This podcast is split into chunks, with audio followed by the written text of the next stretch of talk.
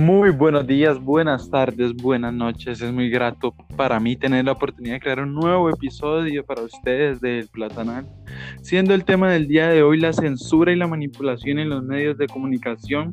Todo esto en el marco del paro nacional en Colombia. Que todo démosle la bienvenida a la directora de las FLIT, Valentina Tamayo. Gracias, gracias Mauro. Es para mí un verdadero placer estar aquí acompañándolos y aportando a este lindo proyecto como lo es el Platanal. Estoy verdaderamente agradecida de que me hayan tenido en cuenta para esta ocasión y estar aquí con ustedes. Muchas, muchas gracias. Créeme que el placer es mío. Y justo ahora, adentrándonos precisamente al tema de desarrollar, uno pensaría que alguien como tú hace la de la vista gorda en un tema tan delicado como lo ves los medios de, los medios de comunicación, pero no. Incluso se puede decir que eres la principal figura crítica en contra del monopolio en el que se encuentran sometidos dichos medios.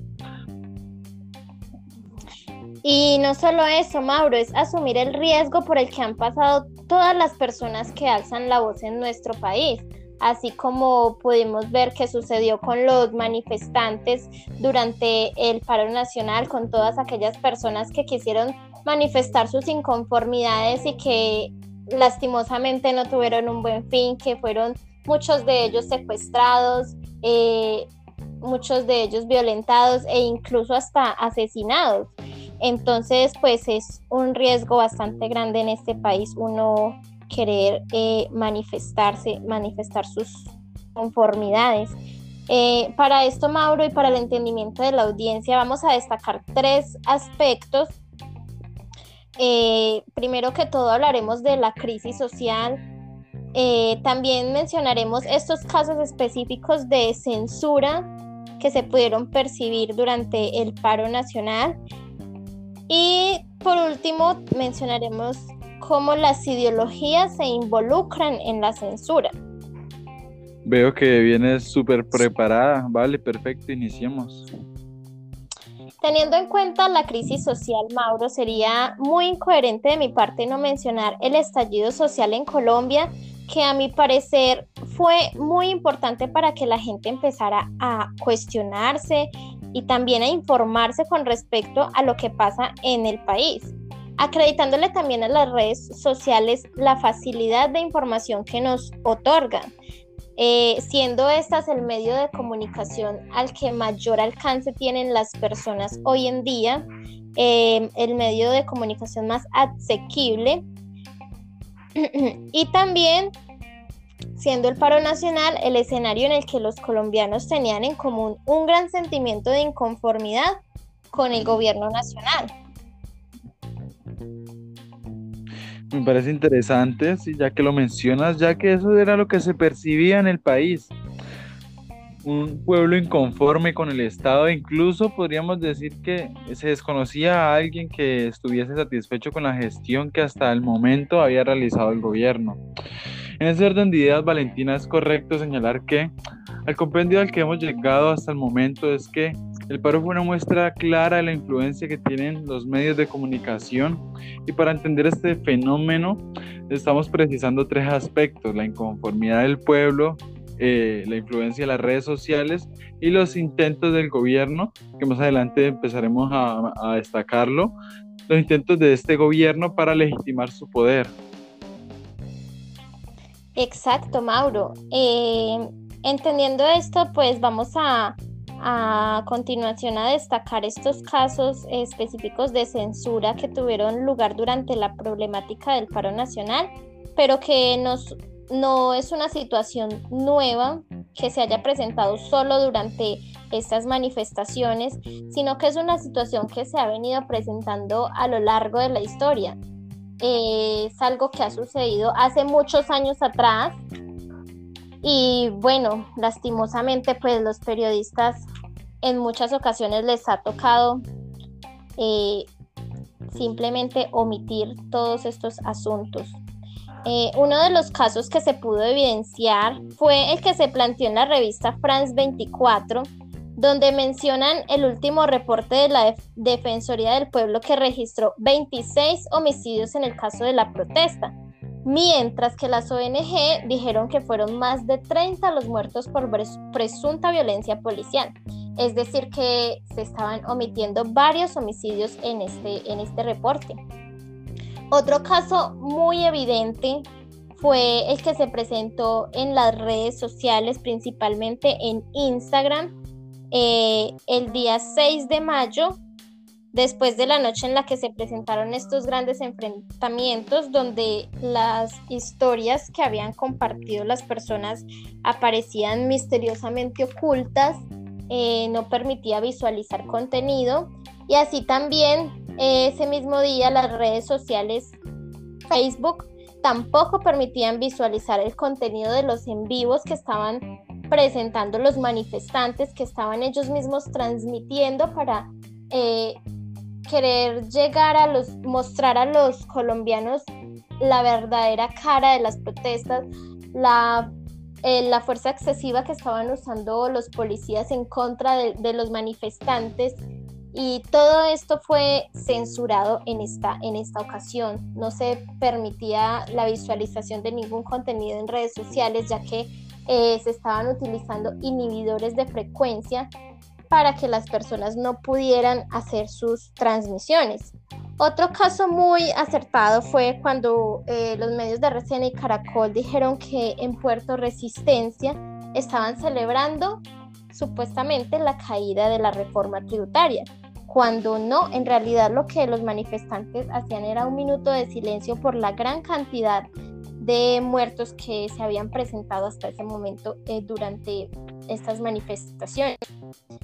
Pero asimismo fueron muchísimos más los casos y como mencionábamos anteriormente, Mauro, no es un problema que se haya presentado solo durante el paro nacional, no, todo lo contrario.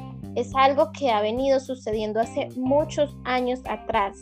Eh, como podemos ver en un reporte de, la, de las FLIP, eh, donde mencionan que en Colombia la censura a los medios de comunicación alcanza cifras escandalosas.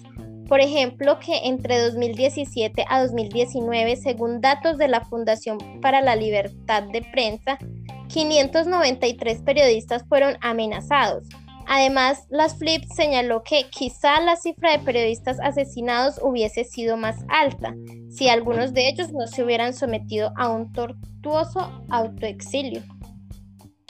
Ya que lo mencionabas y me parece interesante, Valentina, para poder entender, sí, dicha situación es importante también destacar que la situación en la que viven eh, los periodistas en Colombia, ya que este es un panorama en el que aún no pueden eh, sobrevivir, no es rentable ser periodista, sí, y que muchos de ellos se ven en la obligación de tener que entrevistar o publicitar eh, a los grandes medios, ¿ya? Entonces, e, es, impresionante la, eh, forma de, dimensionar lo que ocurre en este país y más acá donde eh, nos enseñaron y, toda una historia de, de ignorancia.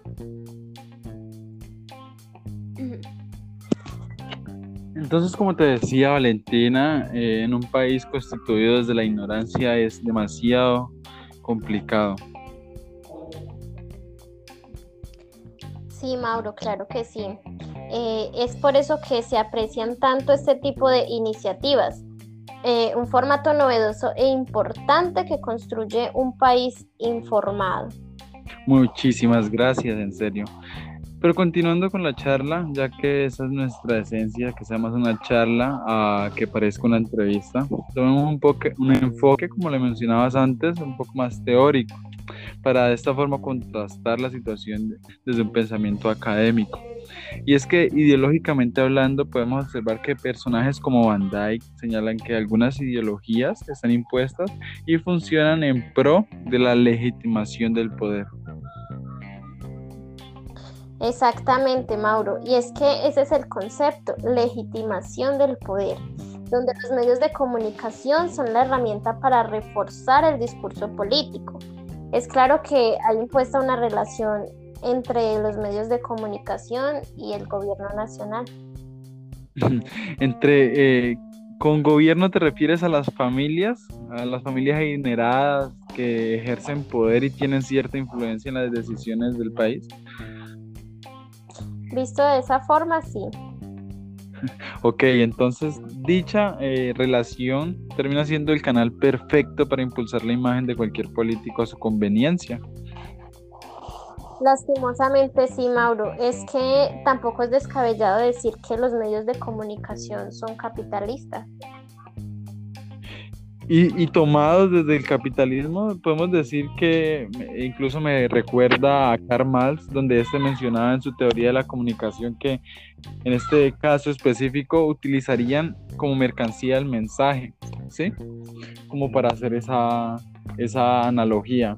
Entonces, pues yo creo que hasta el día, hasta el momento hemos dejado un capítulo muy fructuoso, sí, uno de los capítulos que más recordaré y, que he disfrutado, donde dejamos un bonito mensaje, sí, que es a la audiencia que nos escucha, eh, tener en cuenta eh, la, la, importancia que tienen los medios de comunicación, sí, después de todo lo que ya hablamos, e eh, empezar a, construir nuestro criterio informativo, ¿sí? ya que tradicionalmente eh, en Colombia eh, nos, hemos, nos han impuesto ya dos medios a los que pues nos acostumbramos a, creerles todo, pero pues la idea es que de ahora en adelante, ya después del paro, que fue un suceso muy importante, la gente ya empieza a preguntar qué es lo que pasa.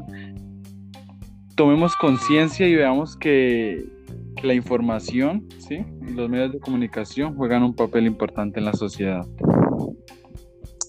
Claro que sí, Mauro, ya tú lo has mencionado definitivamente. Tenemos que crear conciencia con este episodio en todos, en todas las personas, en todos los colombianos para que no se dejen engañar, no crean en lo que les quieren imponer estos medios de comunicación, sino que eh, vayan mucho más allá, se informen bien y se, y se, y se puedan informar y se puedan llevar de una información que sea clara y veraz. Es lo más importante. Estoy verdaderamente agradecida de haber estado aquí con ustedes. Eh, una vez más, muy, muy complacida. Muchísimas gracias. Gracias a ti. En serio que con esto acabamos el, el episodio del día de hoy. Y como ya es costumbre en el canal y de despedida, nos vemos en los corazones.